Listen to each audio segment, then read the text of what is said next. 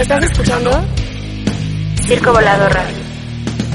Somos iguales porque somos diferentes.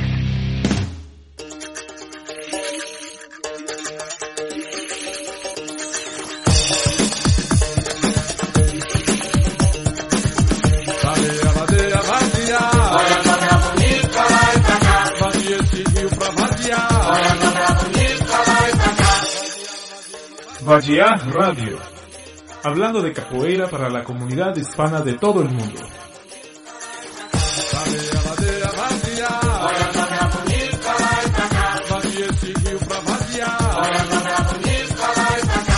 En vivo desde Circo Volador, en la Ciudad de México.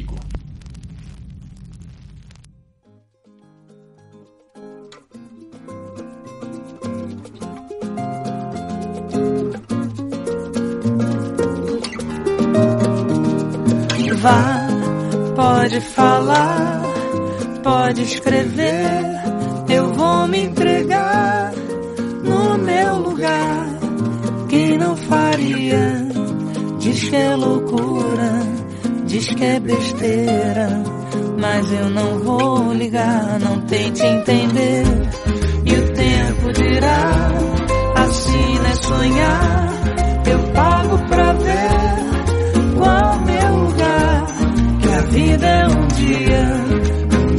Sem culpa, um dia que passa, aonde a gente está.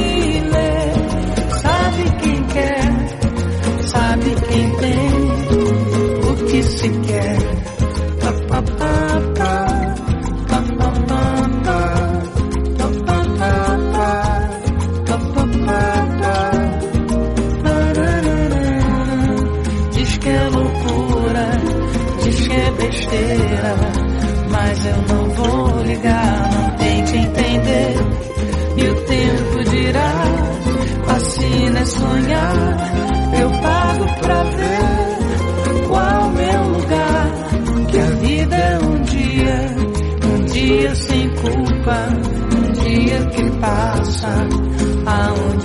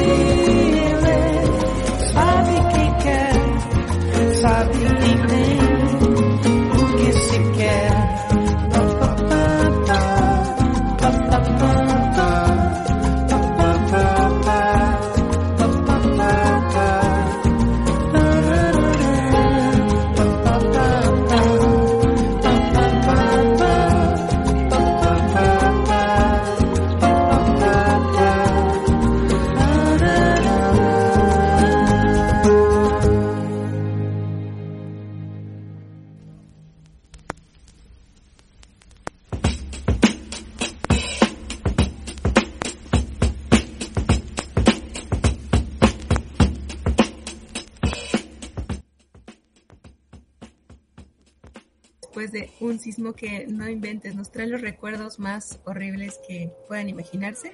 Bueno, para la gente que no conoce eh, eh, el centro del país donde estamos, pues eh, les será un poco ajena, ah, pero eh, a todas las demás personas que habitamos esta bonita ciudad, pues créanme, salimos corriendo. Bueno, salieron corriendo. Eh, muy buenas noches, Careca, ¿cómo, cómo estás hoy? ¿Asustado Buenas- todavía?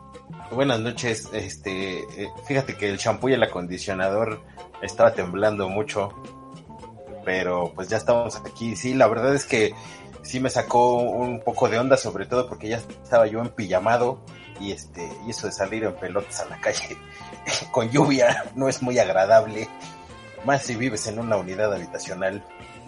Pero bueno, así es esto de, los sismos. Queremos darle las gracias a, nuestro queridísimo Ariel operando los controles técnicos de esta nave espacial virtual que flota por el ciberespacio y mandar un fuerte saludo a, Ari que donde quiera que esté esperamos que siga radiando a Shea y este programa salga como tiene que salir.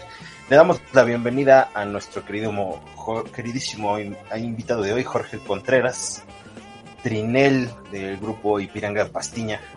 Buenas noches, Jorge, ¿cómo estás?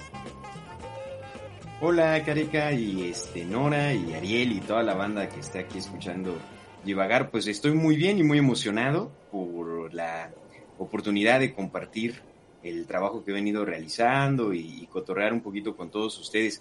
Yo soy fan del programa, como seguramente muchos de los que han estado eh, les, les han mencionado. Eh, no los puedo seguir muchas veces en vivo, pero, pero los descargo, los podcasts y los oigo ahí en, ratitos, en el carro y todo. Y pues bien emocionado porque para mí era realmente este, eh, un, un, un, espacio que yo quería, al que quería llegar porque sé toda la, comunidad que les escucha y, todas las ganas que le ponen al programa. Entonces, bien agradecido y bien emocionado. Qué padre, qué padre. Bienvenido, bienvenido a este tu programa Badía Radio. Bienvenido. Gracias, gracias. Y pues este... Jorge nos comenzaba a contarnos, perdón, Careca, ¿ibas a mencionar algo? No, no, de hecho le quería, empezar ya con hacerle preguntas interesantes, pero por favor, por favor, adelante. Antes de comenzar a adentrarnos, un poco más en el tema de que nos compete hoy, eh, vamos a conocer un poquito de la trayectoria de nuestro invitado. Como ya mencionamos, es trainel del eh, grupo de Ipiranga, pero cuéntanos hace cuánto tiempo que ya eres capoeirista, él está en este momento en San Luis Potosí, si no me equivoco. ¿Y cómo llegaste allá? Uy, pues este, la, la historia, la historia es larga y, además es emocionante porque yo comencé en la capoeira en un taller. Eh, bueno, a ver, me voy, me voy poquito antes porque sé que la referencia es obligada yo conocí la capoeira por Only the Strong, como muchos y muchas este, han, han, platicado aquí en el programa. Yo siempre que los escucho digo, sí, sí, me identifico, me proyecto. Y este, y bueno, pues así yo dije, oye, esto está buenísimo, está, está bien bonito. Y pasaron los años y este, eh, estando en la universidad, yo estudié en la Guamas Capozalco. Ahí estudié la carrera de Derecho. Este, y en algún día que yo pasaba ahí por los jardines de la universidad, eh, pues vi, ¿no? Ahí algunos compañeros este, practicando, ahí echando este, algunos movimientos de capoeira, eh, haciendo algunos aús, ya saben, los, entrenamientos como de aquellos días. Y en aquel entonces, eh, un buen colega que, de, pronto también este, ustedes conocen, que es el buen Enemic, daba ahí el, el taller, ¿no? Y ya, ya en el 2005, más o menos, este, estaba ocurriendo todo esto. Yo me inscribo ahí al, taller, que además era gratuito, y dije, ah, pues qué buena onda, es, es, lo de la película, entonces yo quiero, yo quiero aprender, yo quiero ver. Y ahí estuve entrenando este, en ese taller hasta que pues los fondos se acabaron, el, el, la UAM cambió un poquito ahí el proyecto, eh, retiró el taller, este, apostó por otras, por, por otras disciplinas, otras, otras este, prácticas. Y eh, me acuerdo muy bien que el último día de, ese taller eh, llega Nenemic y nos dice, eh, pues les traigo aquí unas, unas hojas, este, un directorio, era un directorio de, de, grupos de capoeira que él había recopilado de diferentes lugares donde podíamos seguir entrenando. Y pues ahí veo, ¿no? Que decía Banda dos así, Circo Volador, Trené el Yabo, ¿no? Y ah, pues órale, qué buena onda este, ya nos habían dicho, no, las clases del Yabo están, este, pesadas, este, no, no vayan porque el primer día los va a poner, los, les va a dar un arrastrón que, como nunca en su vida, pero es para que a ver, a ver a quién le gusta ir probando, ¿no? Este, y si regresan, pues es que sí tienen un interés. Y, pues uno se sentía como, como en busca del señor Miyagi, ¿no? Como Daniel San en busca del, del señor Miyagi. Y entonces así llegué al circo volador y ahí entrené un, buen tiempo con Yabo. Y eso fue como a partir del 2000, como del 2008 más o menos, hasta el 2012 que yo vengo a vivir acá, a San Luis Potosí. Y, ahora estás con Mestre Manuel, con Ipiranga. Sí, efectivamente, ahí en el Inter, ¿no? Ya, ya por ahí del 2010 yo conozco a Mestre Manuel en el curso, bueno, no sé si me falla el año, pero es en el curso de que organiza la FICA en aquel entonces, eh, que, viene Mestre Manuel por primera vez a México. Yo tomo el curso, lo conozco. Ya previamente, desde luego, había escuchado el, disco de Ipiranga, que muchos habían compartido ya por internet, y había visto algunos videos de, de lo que hacía en Río, el trabajo con, pues con un, espíritu social, con esta intervención en jóvenes de comunidades de riesgo en la favela, todo, toda esta cuestión a mí me llama mucho la atención porque eh, siempre me he como, como decantado por los proyectos sociales, por colaborar con ONGs y todo este rollo. Y entonces a mí me, me, llama tanto la atención el proyecto de Mestre Manuel que me queda la espinita después de haberlo conocido en el taller de, de seguir en contacto con él. Y bueno, pues en algún momento, este, ya viviendo acá en, en San Luis Potosí, eh, decido eh, separarme de, del grupo de, banda, de, de, todo este proyecto y empezar un camino, ¿no? Diferente, un camino nuevo con, con Mestre Manuel.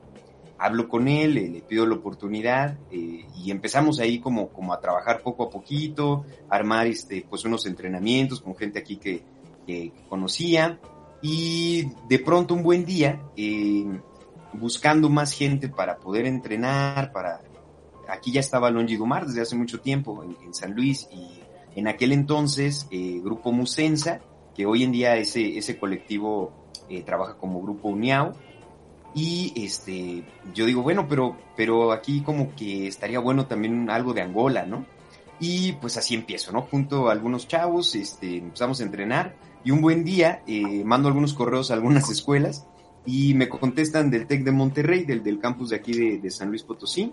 Les interesaba el proyecto, les interesaba como meter un taller este, en sus actividades culturales de, capoeira y empiezo a dar un curso ahí, ahí junto a otra bandita y eh, en ese mismo tiempo, en ese mismo momento, abren un lugar precioso aquí en San Luis Potosí, un proyecto que fue un semillero para muchas, eh, muchas eh, manifestaciones artísticas, pintura, canto, danza, eh, en el centro de la ciudad que se llamaba Centro Cultural El Faro, que era un proyecto auspiciado por una beca de, de Conaculta y un apoyo también por ahí de gobierno del estado. Y ahí me invitan también a dar un tallercito de, de, capoeira, que, culmina, justo ese proyecto está interesante porque culmina con este con la, la primera visita de, Mestre Manuel eh, a San Luis Potosí. Pues también fue un poco de rebote porque en realidad eh, Sergio González, quien ustedes conocen, un, muy buen colega, eh, trae a Mestre Manuel para la universidad, dar ahí algunas eh, conferencias, este, que lo conocieran. Y en ese momento había como espacio agenda libre con Manuel y le, conseguimos también ahí el, el, lugar, fue muy nutritivo y prácticamente ese, ese encuentro que fue antecedido por una visita también de Trenel Yabo, ¿no? Pero, pero Yabo vino más a, eh, sí estuvo en el, en el Faro, pero vino más como en un proyecto de TEC de Monterrey, que nos apoyó para, para todo la logística, los viáticos y, todo este rollo. Y así como que se va, se va este, conectando una cosa con otra, hasta que es en esa visita que les comento de Manuel que ya me empiezo a plantear la, la posibilidad de, de adherirme, ¿no? Como a la idea, como al proyecto, al movimiento que trae Mestre Manuel. Y eh, empezamos a trabajar ya después de unos dos meses, tres meses, como Ipiranga de Pastiña, este, San Luis Potosí, ¿no? Por, por llamarlo de alguna manera. Y así empieza todo.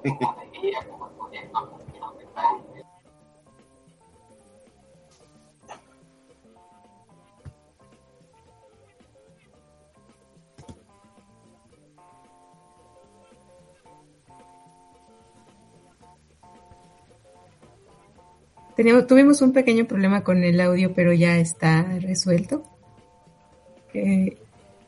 nos acaba de, contar Jorge cómo fue su trayectoria hasta ahora de, su trayectoria de capoeira, ¿no? Llegamos hasta San Luis Potosí. Y ahora, si eh, estás de acuerdo, Careca, ahora sí vamos a la otra parte, porque de San Luis Potosí nos vamos a trasladar hasta Corea, hasta Corea del, del Sur que es la, lo que eh, tú vienes a, presentarnos, a platicarnos y a exponer un poco ese trabajo que has hecho para toda la comunidad de capoeira. Así que cuéntanos cómo llegas ahora hasta Corea del Sur. Sí, claro que sí. Este, eso también está bien curioso, ¿no? La verdad es que también es muy lleno de muchas coincidencias y de, muchos puntos que de pronto se conectaron. Eh, fíjate que eh, cuando yo estoy acá en, en, San Luis Potosí, entre otras cosas, chamba y demás, hago una maestría en Derechos Humanos. Eh, y en esa maestría en Derechos Humanos, me regreso un poquito, eh, me empiezo a dar cuenta del potencial como emancipatorio, en, en el trabajo con, con, el arte y el cuerpo y todas estas cuestiones que se puede hacer con cualquier manifestación artística, pero yo siempre lo aterrizo y lo relaciono mucho con lo que a mí me gusta y con lo que yo vengo desarrollando de, de, de trabajo de capoeira angola. Y, y, bueno, pues ahí uno empieza a relacionar las cosas de los mestres y, lo, y el movimiento, los movimientos que hay en Brasil, este, de, de la capoeira desde una parte más eh, política, de la política del cuerpo, de los cuerpos en movimiento, y toda esta cuestión que, que, que la antropología, ¿no? Ha, ha este, estudiado mucho, ya, ya hay una vasta literatura sobre ello. Y, así pasa el tiempo y entro al doctorado y en el doctorado yo entro con un tema completamente diferente. Como mi formación inicial, les comentaba, es de abogado, eh, yo entro con algo jurídico, ¿no? Este, eh, jurídico social, eh, al Colegio de San Luis, ¿no? Que es de la red de, de colegios como el Colegio de México, pero digamos la, la, sede estatal, ¿no? Y ahí estando en el doctorado, de pronto me toca viajar a Corea del Sur por, por no motivos académicos, sino por eh, otros eh, motivos más eh, empresariales, porque eh, tenemos ahí, este, yo y mi pareja, un negocito de, de, ni me van a creer, ¿no? De maquillaje coreano y todas estas cosas de K-pop y estas, estas cosas de BTS y, y compañía, que yo no entiendo muy Tenemos bien, que hablar más ella. Tenemos que hablar.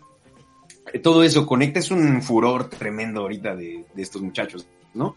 Pero bueno, entonces yo la acompaño y un poco también pues, pues por la, la, turisteada y demás. Y, y, y en ese momento, eh, ya después de, de, de, pasar algunos días ahí y estar inmerso en el mundo del K-pop y los idols y BTS, eh, yo le digo este, a, a, mi pareja, oye, voy a buscar si hay grupos de capoeira como bien, eh, como buen turista capoeiroso, eh, para ver este quién anda por aquí y si me puedo aventar algún entrenamiento o alguna clase eh, yo de antemano sabía que en Japón había mucha capoeira angola, eh, sabía que ahí estaba, por ejemplo, Jikape, ¿no? Con, con Kenji Shibata, eh, este, no, no, de, pronto, el primer mestre de capoeira angola asiático, ¿no? Y, y, yo tenía todo esta como, esta, este conocimiento de Japón, esta idea, pero de Corea no sabía nada y pues entonces empiezo a buscar en el Facebook y ahí en el Facebook me encuentro con eh, varios grupos de capoeira, pero pues obviamente yo quería entrenar capoeira Angola y contacto a la gente de FICA, de FICA Corea, que eh, eh, están ahorita todavía como grupo de estudio, ya ven que ellos tienen como una, un sistema de este, de, de, de, que primero son eh, grupo de estudio y luego son este grupo ya reconocido con, eh, con lideranzas y con este, con, bueno, toda esta estructura, ¿no? Todo este organigrama. Entonces ellos son un grupo de estudio eh, FICA Corea. Su líder, como le llaman ellos, es, es un, eh, un capoeirista fuera de serie que se llama eh, Chi Dong-hun y eh, buenísimo el tipo y además es pintor, ¿no? Él es pintor, en la mañana eh, hace, tiene una academia de pintura, de pintura tanto de, acuarela como pintura digital en iPad y allá son muy tecnológicos para todo y este y en la tarde noche se convierte en academia de capoeira. Entonces también eso es un espacio que ya eh, les, les estaré platicando, impresionante porque está lleno de arte, está lleno de pintura y además ahí se combina mucho la, la actividad artística porque los estudiantes de FICA, la mayoría están conectados o están vinculados con alguna disciplina artística. Hay, hay este, estudiantes de letras y filosofía, hay actores y actrices y eso es como la gente que le cae ahí entrenar. Entonces yo entreno con ellos, los contacto y, y ahí la primera cosa curiosa es que cómo los voy a contactar si yo no hablo coreano, ¿no? Eh, ahora ya eh, eh, me ha aventado mis cursos básicos y ya me da para no morir de hambre, pero preguntar dónde está el baño y decir tengo hambre, cuánto cuesta y esas cosas, ¿no? Pero en, en aquel entonces pues, no, no hablaba nada, ¿no? Y dije, no, pues ¿cómo le hago? Este, bueno, pues si practican capoeira, pues vamos a hablarles en, en portugués, ¿no? Y entonces ahí, portugués, hola, ¿cómo están? Este, ¿dónde, no? ¿Dónde están ubicados? Me gustaría tomar una clase. Y me contestan en portugués, me contesta este amigo que les estoy platicando, hoy en día muy, muy amigo mío, y este, y acudo, ¿no? Eh, para tomar un, par de clases con ellos, sin, pues obviamente sin, sin hacer así como, como, como esta gala de, oh, yo soy trenel de Piranga y no sé qué nombre, yo ahí nada más quería pasar el, el, el, el rato, entrenar, conocer, este, y, hacer amigos, ¿no? Porque finalmente la capoeira siempre te da mucho eso, la onda de hacer buenos amigos, ¿no? Y así los conozco, tomo dos clases con ellos y, y su líder, Don Jun, me dice, oye, ¿sabes qué? Hay un evento el fin de semana. Si quieres, este, podemos caerle, es, es una roda, es aniversario del grupo Musensa Corea, ¿no? Y entonces en ese aniversario van a estar capoeiristas de todo Seúl, de más grupos, este, y además va a haber invitados internacionales. Órale, qué buena onda, pues claro que sí, yo, yo encantado. Eh, caigo a esa roda y en esa roda viene así como la, la, revelación, la epifanía, ¿no? Este, de pronto llego, empiezo a convivir con ellos, estaba haciendo un frío terrible porque en, ese, en, esa temporada eh, ya empezaba como el invierno asiático que es muy, muy frío, muy crudo. Tenían su calentador ahí en el, sótano porque casi todas las academias de capoeira en Corea están en sótanos, como que son los espacios que rentan de una manera más común, porque además son económicos, casi todos son edificios allá, en, Seúl por lo menos, y en los sótanos eh, se, se, renta para diferentes actividades artísticas, entre ellas eh, capoeira, ¿no?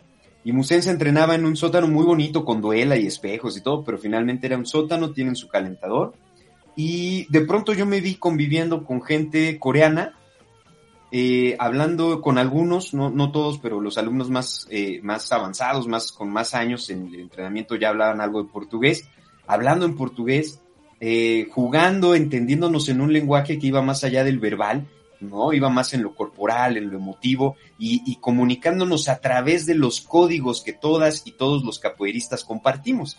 Cómo entrar a la roda, cómo responder a una canción, a un corrido, cómo responder la ladaíña, cómo responder la chula, este, no sé, en, la parte de los movimientos, qué hacer si te tiran una armada, qué hacer si, te tiran ahí una mellalúa. Eh, estábamos comunicándonos en, ese, idioma, en ese código que compartimos capoeiristas, independientemente de la, de nacionalidad, ¿no? Había japoneses, este, que eran invitados de, del, del aniversario y demás.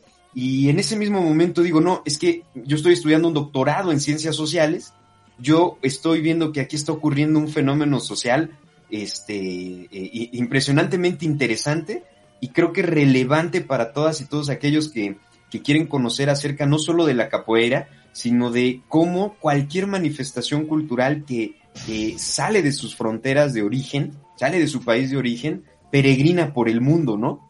Este, y qué pasa. Y además pensé, bueno, hasta donde yo sé, creo que nadie en ese momento, ¿verdad? ya luego lo corroboré, eh, muy pocas personas o casi nadie ha hablado de lo que sucede con la capoeira en Corea del Sur.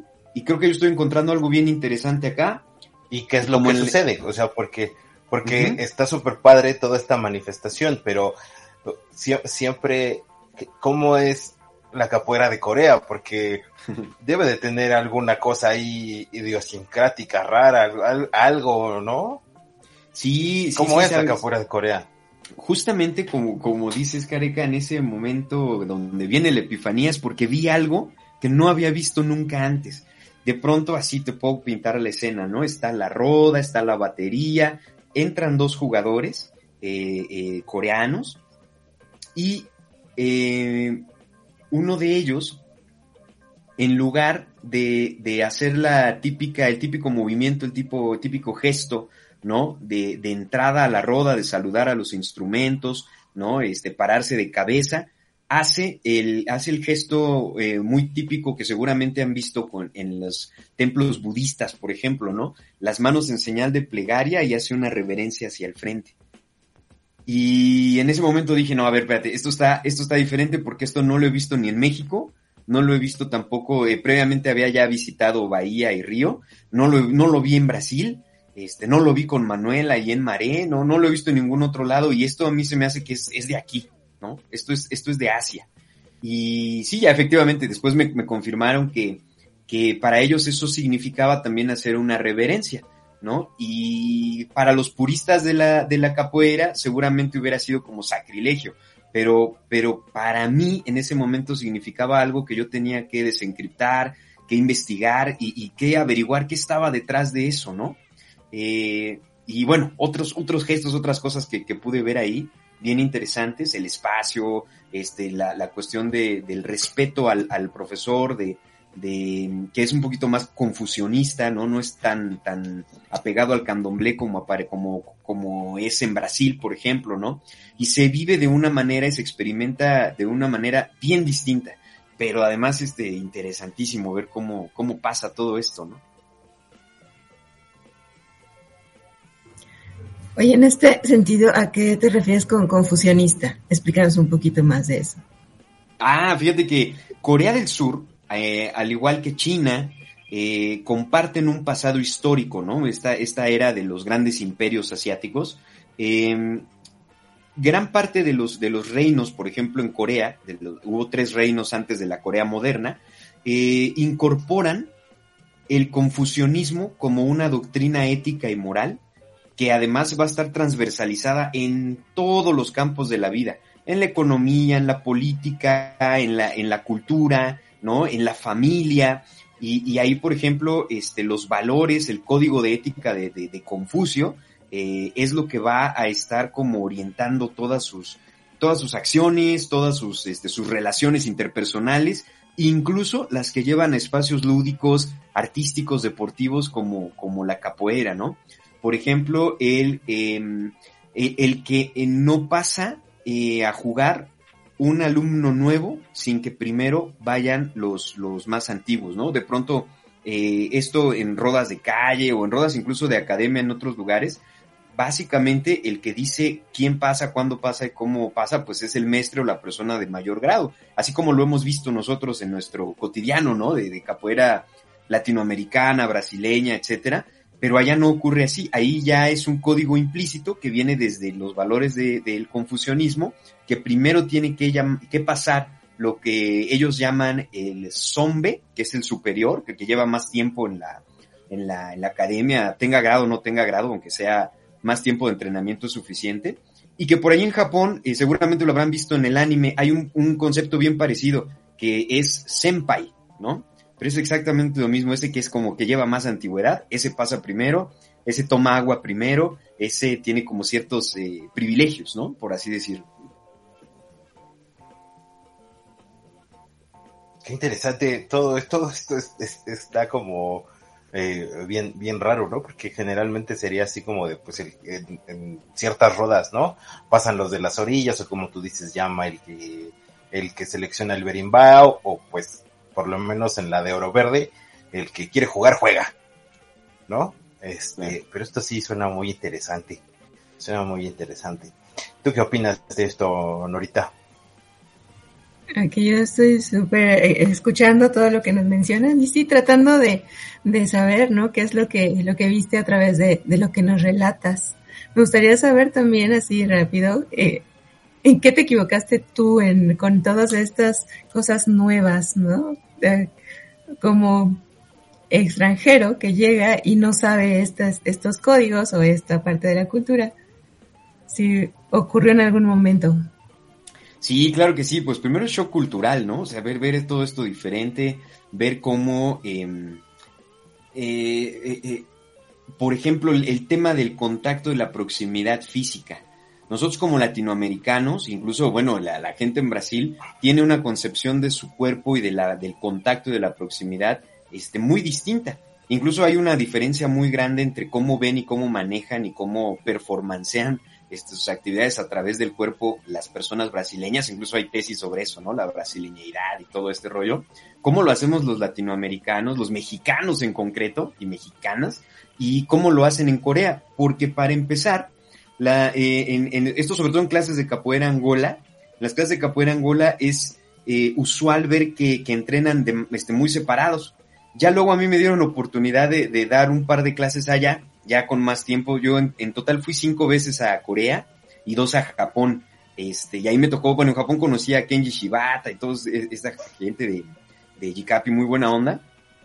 Y este, pero bueno, regresando a Corea y la proximidad, cuando me toca dar las clases, este, yo les decía, no, más, más juntos, ¿no? Este, cerca. Capoeira Angola, este, es, es un poquito más de, de, de, la proximidad, del contacto, y como, como que yo sentí que eso en algunos momentos les incomodaba, porque para ellos en su cultura, el contacto físico es algo ya muy íntimo. Es decir, ya solamente con alguien de extrema confianza, hermanos, padres, pareja, se puede dar. Cuando una persona va caminando en la calle, normalmente hay una distancia. Por eso ahora con las cuestiones de la pandemia no les cuesta tanto trabajo la, la, distancia social, porque están acostumbrados a eso, ¿no? Este, otra cosa, por ejemplo, la, la, la ropa, el uniforme, ¿no? Este, son eh, muy, muy metódicos para, para, llevar siempre el uniforme muy limpio, ¿no? Este, eh, la playera fajada, y por ejemplo no llevan este, camisas de, de tirantes, ¿no? Por lo menos los que yo, yo alcancé a ver, porque aquí diríamos, ah, pues porque los angoleros usan su playera del, del PRD amarilla y, este, de, abejorro siempre vamos, ¿no? Este, por lo general, los, de preto amarelo, ¿no? Y, y, en regional es un poquito contemporáneo, es un poquito más libre y más fashion y toda la cosa, que esto también ya se ha ido este, cambiando con el tiempo, ¿no? Se quedó como el, el estereotipo. Pero allá, el, el hecho de tener eh, la playera de tirantes tiene que ver, por ejemplo, con, este, con que en la sociedad coreana, las mujeres que tienen un, una eh, exhibición pública de sus hombros, son mujeres consideradas como este, provocativas, ¿no? En el sentido de que, de que el confusionismo y la sociedad coreana todavía tiene muchos retos como sociedad este, construida desde el patriarcado que, que superar y todavía tiene muchos esos, eh, esos estereotipos, ¿no? De tal modo que, por ejemplo, en la calle tú puedes ver a una mujer de minifalda eh, en una temperatura de menos 5 grados en febrero o enero, no hay problema, pero no puedes ver a ninguna mujer con los hombros descubiertos, ¿no? Aún y cuando en primavera estén a más de 30 grados centígrados, ¿no? 40 grados, de, de pronto llega a estar Seúl. Entonces, este, pues esa, esas cuestiones, ¿no? Yo de repente, este, veía que no se querían acercar, que, que tenían como esta reserva y, y, en fin, ¿no? Eh, por otro lado, fíjate que veía que les da mucha, mucho entusiasmo aprender sobre los mestres. Y ese es rollo de los mestres es un tema, un tema este que en la tesis es para mí un capítulo entero, porque hay una diferencia tremenda, abismal, cuando un mestre trae todo su equipaje, su bagaje, su mochila llena de capoeira y se establece en un lugar y cuando no, cuando la capoeira te llega a través de otros medios, de visitas este, a Brasil, ¿no? Algunos viajes y sobre todo de redes sociales y de interacción virtual, ¿no? En Corea este es, este es, este es el caso, ¿no? Eh, eh, los mestres van eh, muy poquito a Corea por muchos motivos, pero por lo menos en el caso de los mestres de Capoeira Angola, eh, el único, bueno, los únicos dos mestres, tres mestres que han ido a, Corea del Sur eh, fueron Mestre Cobriña, eh, Mestre eh, Ruggeriño, Ruggiero Teber, que fue un tiempo incluso encargado de FICA Corea, y un mestre que vive en Japón, como le queda cerquita, de pronto va, que no tiene grupo, sino simplemente va cuando lo invitan ahí a, a, algún evento, que se llama Mestre Mandela. Y y son los únicos mestres que, que, han estado por allá de manera esporádica. Cuando, por ejemplo, en Japón, ustedes saben y han visto que los mestres están a cada rato en Japón, cada seis meses hay un curso con un mestre, mestre el mismo mestre Moraes va ahí, eh, eh, Kenji Shibata, mestre Kenji le dice que es su papá, ¿no? Este, y hay un gran apego ahí con, con el mestre Moraes, y en Corea no sucede así, la interacción es eh, por la virtualidad. Y fíjate que otra cosa que también se les va a dar mucha risa, pero que me sacó a mí de onda y ahí yo me sentí como que, ay, pues qué onda, venimos este, en, la, prehistoria. Eh, la segunda vez que, que, voy a Corea, le llevo a, Don Jun eh, eh, el líder de la FICA un presente, ¿no? Este, un poco como para, para seguir ganándome su amistad, su confianza y demás. Y porque ya me había caído muy bien, le llevo el DVD de Ipiranga de Pastiña, ¿no? En vivo desde Francia, este que, que está en YouTube y que todo el mundo ha, ha, visto por ahí muy bonito el material que, que, hizo Manuel en aquel entonces. Se lo llevo en DVD y todo eso. No, aquí está un para vos, no sé qué. Y me dice, ah, muchas gracias, pero no tengo dónde verlo. ¿Cómo que no tienes? No, es que ya no usamos DVDs. y entonces digo, bueno, pues ahí este, ve a la tienda del vintage o al usado. También hay este, unos buenos, unos buenos lugares para comprar este, tecnología eh, de años pasados y seguramente ahí este, pues encuentras algo donde reproducirlo, ¿no? Digo, pues hay algunos cachos en YouTube, pero te vas a perder de lo mejor los extras y los comentarios, este. Y bueno, en, en general, este, les llama mucho la atención saber qué pasa, qué dicen los maestres, cómo son los cursos, este, y, y, eso es justo por la poca interacción en vivo, en persona, en carne y hueso, que, tienen allá en Corea con maestres, ¿no? Ahora sí, vamos a escuchar una rolita para seguir con esta bonita conversación, nada más como dato cultural y porque soy, este, tengo que poner en bien al, al, bueno de maestro Marcelo Angola, Mandela, Mandela fue parte de los angoleros de Umar durante mucho tiempo. Entonces, este, él ya se quedó allá, ya no supe yo qué interacción había, pero había planes de Mestre Marcelo para llegar hasta Japón. Y nada más como dato cultural, vamos a escuchar una rolita y regresamos rápida y velozmente. Te la sabes, Carica.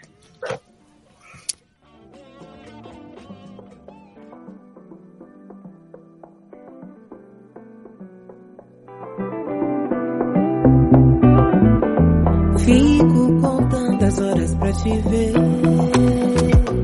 É logo ali, mas parece uma eternidade. Hora de trabalhar, mas bom mesmo é ficar em casa agora. Mas o corre não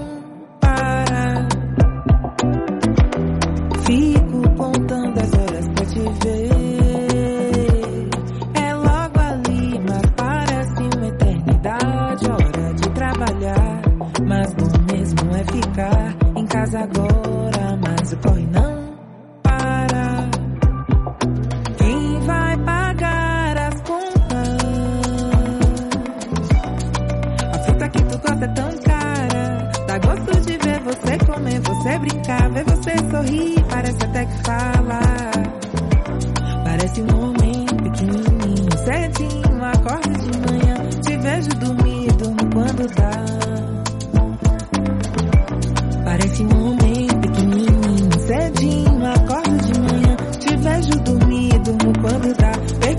Só de pensar em algo mal que te alcance. Resulta a cabeça sempre quando deita. Deus te proteja. Ai, ai, ai. Fico contando as horas pra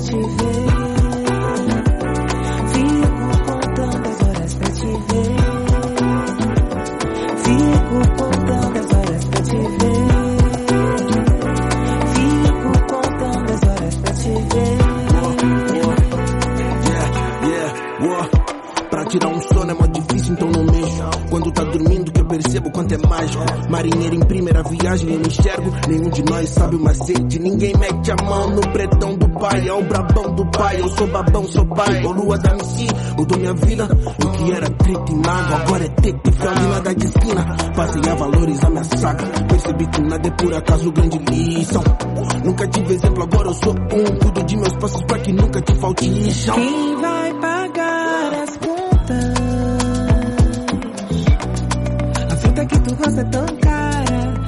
Gosto de ver você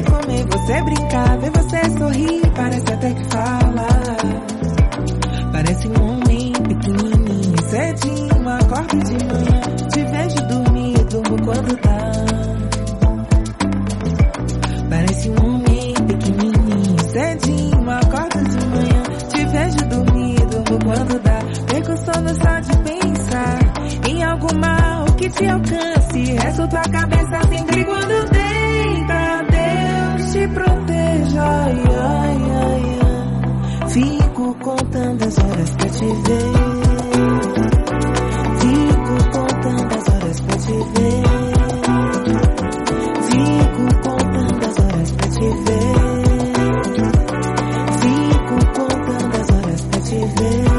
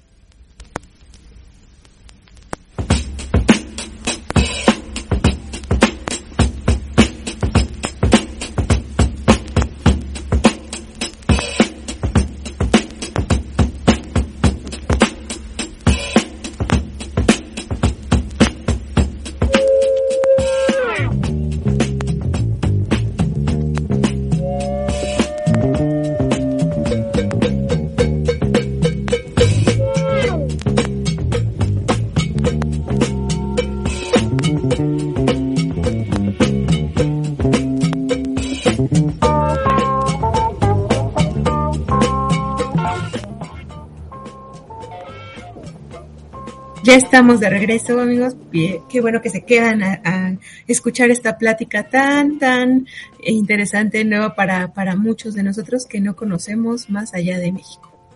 ¿O tú sí, Careca? Sí, claro, yo conozco Texcoco, conozco Querétaro. Querétaro, muy bonito, es más, más allá, más allá de México. Oye, este, Jorge, y, y nos, nos mencionaste hace ratito el, choque cultural, pero el choque cultural vino por las diferencias con la sociedad coreana, por las diferencias con la capoeira. Eh, ¿a, qué, ¿A qué haces referencia con eso de choque cultural? Digo, sí, me imagino que ver a los coreanos ha de ser una cosa súper asombrosa. Este, yo pido mi póster de Blackpink para la próxima ocasión que vayas. Este, y este, pero ¿qué fue lo que más te choqueó? De la capoeira coreana. Mira, eh, sí, sí, sí, es que mm, ya en el aspecto más performativo, ya en el aspecto de, practicar y de jugar con, las y los capoeiristas en Corea, me llamó mucho la atención que eh, practican de una manera muy secuencial. O sea, la parte favorita de la clase para, para ellas y para ellos, yo percibí que eran las secuencias les gusta mucho, este es el paso 1, este es el paso 2, este es el paso 3, este es el paso 4, ¿no? Y así se sigue como, como, la, como la, rutina de entrenamiento. Eh, y depende mucho, fíjate que depende mucho también del grupo, ¿no? Porque depende también de quién esté liderando el trabajo, de quién esté dirigiendo el grupo y la clase. Por ejemplo, eh, eh, mira, en, Corea está Abada Capoeira, está Musensa, Está eh, Capoeira Soado, que es eh, un grupo de mestre Supuri, que, es un discípulo de acordeón, que vive en Japón, el mestre, mestre Supuri, y, está apoyando el trabajo de Corea. Y ahí, en este, en este grupo, bueno, te les platico un poco de todos los grupos, pero ahí hay una capoeirista fuera de serie, que es la, encargada del grupo Soador en Corea, que se llama Danzarina. Este, yo siempre la, admiro y la respeto mucho. Es una capoeirista muy completa que además combina su, su, su práctica con otra disciplina de, baile profesional que es el house dance o este baile como más contemporáneo. No, no, no, no, no, una, una tremenda. Una capoeirista muy completa eh, y por ejemplo, ese, ese grupo tiene como una, una característica más, este, más orientada hacia lo estético, ¿sí? Eh, los movimientos más depurados, las secuencias, la, acrobacia, este, sin descuidar otros, otros aspectos, pero, pero ese grupo en especial me llamó la atención por eso. Eh, grupo Musensa lo dirige eh, instructor Esquilo, que además es la, historia de Esquilo es interesante porque él era un marín del ejército coreano. Entonces él tiene entrenamiento en, las artes militares, otras artes marciales, este, es campeón de Jiu-Jitsu, ¿no? En Corea. Este, y, y bueno, pues imprime a sus clases un estilo más marcial, más de combate, más, este, más vertical, ¿no? De, de, este, de, de la orientación que él tiene, ¿no? Yo creo que, que por ahí combina, eh, y es que así es, ¿no? Eh, vamos incorporando las técnicas aprendidas, pero también este, vamos desarrollando las propias con todo lo que nosotros sabemos, traemos y somos, ¿no? La parte de mm, Abadá Capoeira este, eh, es también una capoeira contemporánea muy, muy vistosa, muy acrobática, y hay dos grupos de capoeira, eh, de, capoeira Angola, con quienes realmente fue con quienes yo más conviví, que eh, es FICA, y hay un grupo que se llama Sunrise, que es un grupo independiente de, em, de cualquier grupo eh, o, sí, u organización brasileña.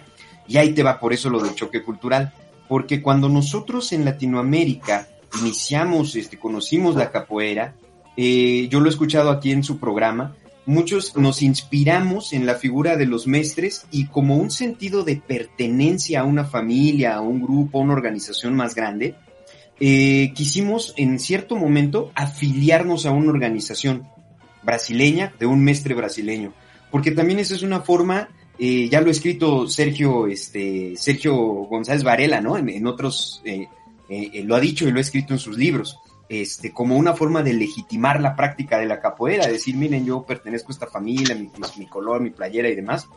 Y ese grupo, el grupo de capoeira Sunrise, para mí fue el choque cultural más grande cuando los conocí, porque lo primero que me dicen es, yo no quiero eh, afiliación con ningún grupo, con ningún grupo este, brasileño. Sin embargo, la capoeira llega a Corea gracias a la fundación de esa organización, de ese grupo, que en realidad da clases de capoeira y se llama Capoeira Sunrise, pero surge eh, primordialmente como un grupo de batucada, que se llama este grupo Alegría. Y quien, quien lleva justamente, ahorita ya nos vamos un poco al tema de cómo, cómo inicia toda la capoeira en Corea, eh, es su instructor, instructor Alegría, un tipo también fuera de serie, que principalmente eh, se dedica a la música, ¿no? Él, él fue a Brasil para buscar entrenamiento musical y conocimiento musical y por ahí se encontró la capoeira y así empezó a entrenar, ¿no? Pero sí, o sea, lo primero que yo dije, bueno, ¿por qué, ¿por qué nosotros nos sentimos tan apasionados y, nos ligamos tanto a los grupos y a los maestres y buscamos beber de la fonch y no sé qué? Y, allá en realidad surge de otra manera, ¿no? Para mí eso fue tremendamente diferente y, este, y me obligó a replantear incluso muchos objetivos de mi investigación porque me, me, me daba otro panorama, me obligaba a rastrear otro, otra génesis de la capoeira, otras características y a desaprender muchas de las cosas que yo había aprendido con la convivencia, ¿no? Eh, con capoeiristas y con los grupos en, Brasil y México. Desde el, guardián de la tradición, Mestre Curió, con bandas así, este, eh, el respeto, la, la, jerarquía y todas estas bases, estos fundamentos, la capoeira social de Manuel y ahora una capoeira que se practicaba más como una experiencia lúdica, estética y que no compartía del todo los, eh, lo, lo, los elementos que yo había conocido donde aprendí acá en México y las visitas que, que pude hacer antes a Brasil, ¿no? Qué fuerte. Pero fíjate que creo que los coreanos estaban adelantando muchísimos años. No sé en qué año habrá llegado la capoeira a Corea, pero creo que en la actualidad es una tendencia muy fuerte este, este rollo de, de buscar una nueva identidad, nuevas formas de hacer capoeira. Creo que cada día está más, más presente esa situación. ¿Y, ¿Y qué más nos puedes platicar de la capoeira coreana? Porque suena súper interesante, ¿no? ¿Cómo, ¿Cómo es, cómo es la capoeira contemporánea allá? ¿Cómo es la capoeira angola? Eh, cómo es su portugués, si tocan instrumentos, este, les cuesta trabajo, no, no, sé, esas cosas que uno diría, ¿cómo los coreanos van a estar haciendo capoeira si ellos inventaron el taekwondo para derribar a los samuráis de los caballos? Claro, fíjate que, mm, todo tiene mucho que ver con el por qué se practica capoeira en Corea, ¿no? Cada quien tiene una diferente motivación, tiene, un, tiene diferente, una diferente inspiración, pero básicamente eh, el común denominador que yo me encontré es que la capoeira es practicada como una actividad que les hace olvidarse de sus problemas, que les hace eh, romper esa rutina y ese sistema tan agresivo que existe en Corea, en lo económico y en lo social.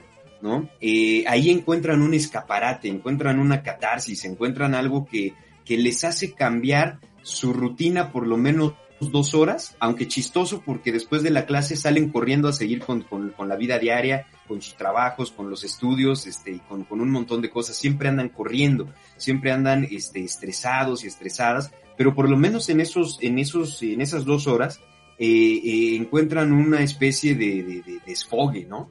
Y así lo manifiestan, ¿no? Que por eso practican capoeira, porque se sienten libres, porque se sienten este, que pueden mover su cuerpo de otra manera y porque incluso escapan de esa, eh, de esa rutina que si de, de, no ser así, se volverían locos, ¿no?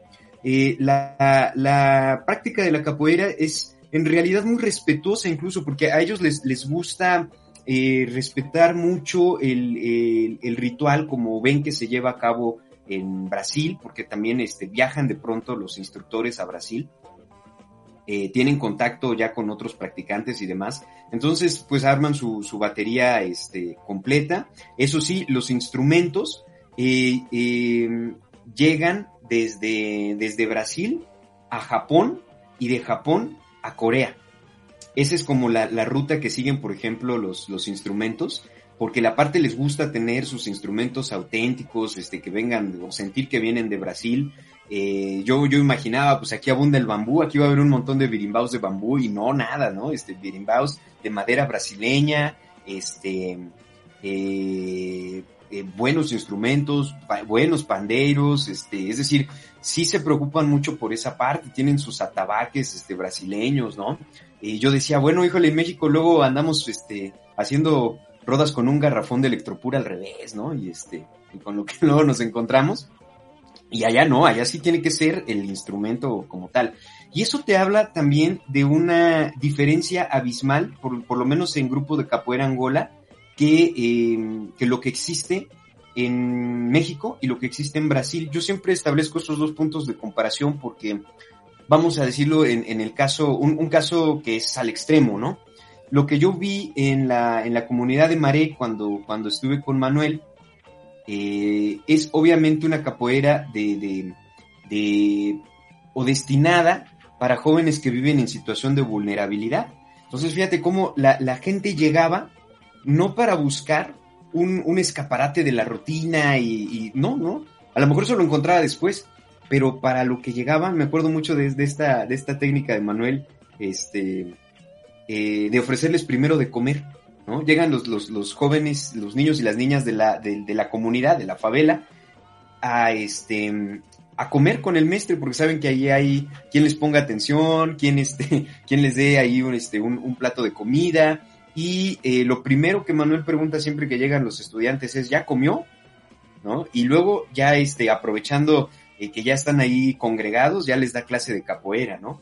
Y acá no, acá en realidad, este, en, en Corea es una, eh, es, es, es, una clase que además es una clase que les, que es bien remunerada para los instructores y que se da en, en otro tipo tanto de espacios, de instalaciones, este, con otro tipo de tecnología y que, este, mmm, tiende más a hacer esta, esta actividad no ligada ni con lo religioso, como en Brasil, ni con la esperanza de encontrar integración con un, con un grupo. Incluso eh, eh, en FICA me platicaba eh, Don Jun, el líder, ¿no? Que eh, él, como ha visto que la capoeira sirve para hacer conciencia social, para hacer trabajo social y, y, este, llevar pues un mensaje a las comunidades vulnerables, en algún, en algún momento él había planteado esa posibilidad a sus estudiantes, pero pues nadie se interesó. ¿no? Porque realmente la, las personas llegan buscando otro, otras cosas, ¿no? Eh, ¿Qué más te puedo comentar? Eh, en cuanto a la brasileidad, ¿no? Como, como tal, o, a, a, la, pasión que las personas pueden sentir, identificación con, con lo brasileño, en ninguno de los espacios encontré tanto como en Capoeira eh, Sunrise, ¿no? Este, porque ahí este, este espacio en donde dan clases también es un espacio en donde se aprovecha para congregar a la comunidad este, de, migrantes brasileños. Ahí hay una especie de posada que rentan también para las personas que, que, vienen del extranjero, especialmente brasileños, y se dan cursos de portugués, se organizan este, cursos de cocina, te enseñan a hacer feijoada, este, también hay eh, de pronto clases de samba, ¿no? De, de, de, de un montón de cosas que tienen que ver con Brasil y, eh, y, y, las clases de capoeira Angola, ¿no? Pero en los otros espacios únicamente se, se, se enfocan como a esta, a la práctica de capoela, ¿no? Ellos eh, así lo escriben y así lo pronuncian, capoela, ¿no? Eh, y, y, yo llegaba capoeira, no sé qué, así con Sotaki Carioca, que le copiaba al Manuel, ¿no? De que uno aprende un poquito a, a hablar escuchando a, a, a quien le enseña, ¿no? y este, ¿no? Ellos realmente muy, muy técnicos, este, muy, muy sistemáticos en todo, ¿no? Y eso era, eso era algo también muy interesante que, que me había tocado ver, ¿no? Jorge, eh.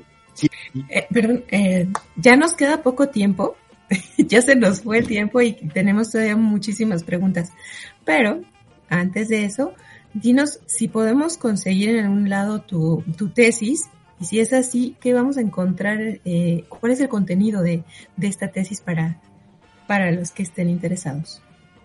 Sí, claro, bueno, ya está publicada la tesis en el repositorio del Colsan, del Colegio de San Luis. Ustedes se meten a Google, le ponen tesis Colsan y ya ponen mi nombre, Jorge Contreras, ahí en el, en el buscador, y les va a salir. También, este, bueno, ahí, ahí encuentran todo el trabajo, toda la investigación. Hablo de cómo llegó la capoeira a Corea, cómo empezó, quiénes fueron los primeros capoeiristas, quiénes fueron, este, los primeros grupos, cómo se fueron formando, ¿no? Este, hubo un grupo donde llegaron todos y de ahí después se separaron y empezaron a hacer cada quien su grupo. Muy parecido a la historia que conocemos aquí en la capoeira mexicana, ¿no? Que un grupo aglutina este, los primeros interesados y luego de ahí, ¿no? Y empiezan a, expandirse.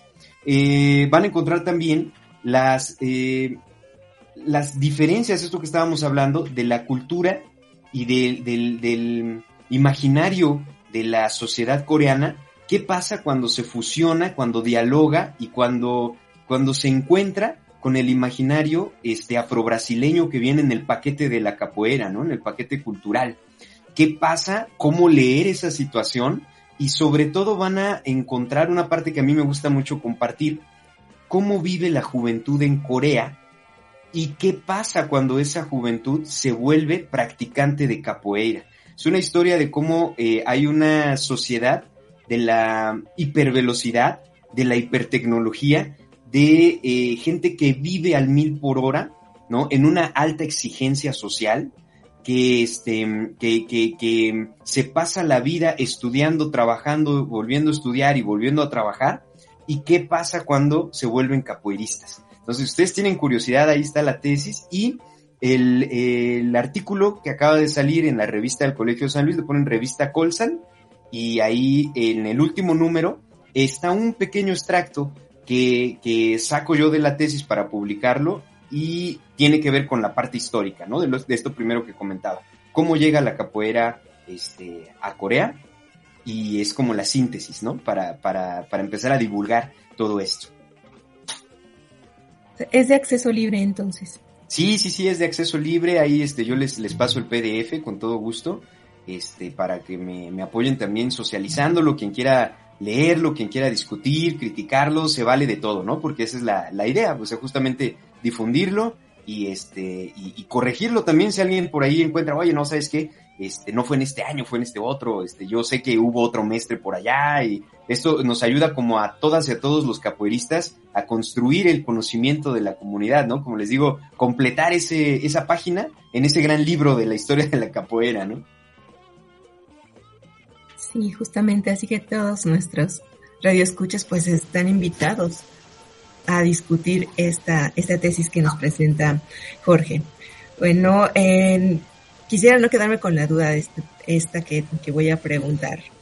Eh, con lo que tú conociste de la capoeira en Corea del Sur, ¿apreciaste más lo que en México tenemos como capoeira? Mira, encontré muchas diferencias, y desmitifiqué muchas cosas. Eh, por ejemplo, me di cuenta que la capoeira puede sobrevivir y puede desarrollarse de una manera muy completa y muy digna. Y esto a lo mejor va, va, va, va a levantar algunas este, opiniones y polémicas, eh, sin un mestre de por medio, en términos físicos, ¿no? No sin la convivencia, no sin la orientación de los maestres, pero la presencia física de un maestre puede eh, detonar un desarrollo muy distinto de la capoeira a cuando no hay un maestre. Pero esto no quiere decir que no pueda salir algo bueno, algo interesante y una capoeira este, eh, totalmente, eh, por así decirlo, este, eh, eh, eh, digna, ¿no? Eh, con buena técnica, con buena música, con, con, con practicantes este, comprometidos, ¿no? Y apasionados por, por, por, el conocimiento. Y creo que hoy, justamente como lo, lo decía Careca, ¿no? Estamos ya en esta parte en donde la capoeira se globalizó y hay que tener los ojos bien abiertos, ¿no? Para ver qué es lo que está sucediendo y quedarnos, eso es algo de lo que sí aprendí a valorar, quedarnos con lo valioso que hemos aprendido, pero también estar abierto a todas estas nuevas posibilidades que están emergiendo, ¿no? Porque ya están, ya existen, son reales y, y pues nadie las puede parar.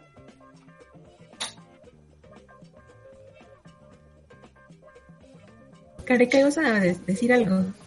Sí, una vez más, una vez más nos quedamos sin tiempo y con mil más preguntas por, por, por platicar con nuestro invitado que cada vez este, nos damos cuenta que, la capoeira nos rebasa, eh, llega, es como una semilla, crece y se expande por el mundo de mil formas diferentes. Esto lo podemos ligar muy bien con, con nuestro invitado de la semana pasada, eh, capoeira como, como un artículo de, de importación, de exportación de Brasil. Está súper interesante, está padrísimo. Y pues muchas gracias Jorge por, por hacer esta investigación. Muchas gracias por el, darte el tiempo de ir a Corea como corresponsal exclusivo de, de nuestro programa. Nos, desfal nos, nos, desfa nos, desfalcamos este, pagando sus boletos de avión, pero bueno, valió la pena. Así es, y hasta este me financiaron un concierto de BTS para todas las armies K-popers que hay este aquí escuchando G-Pagar, que además son capoeiristas. Que no te este... escuche mi hija porque se vuelve locaísimo. no, no es cierto, no se crean. Muchas gracias, de verdad, muchas gracias. Un gustazo estar con ustedes. Les agradezco enormemente el espacio, la oportunidad de difundir estas ideas, esto que, que, que viví. Y este, y, y pues nada, eh, yo creo que la, la capoeira tiene que ser eh, un movimiento constante, siempre lo ha sido, pero los capoeiristas también tenemos que adaptarnos a los movimientos, ¿no? Bueno, pues muchísimas gracias a todos por escucharnos y la siguiente semana estaremos nuevamente en Bahía Radio. Hasta luego, Caneca, hasta luego, Jorge. Ariel, muchas gracias. Ari, muchas gracias a todos. Un abrazo. Gracias, adiós. Y seguimos rodeando a She.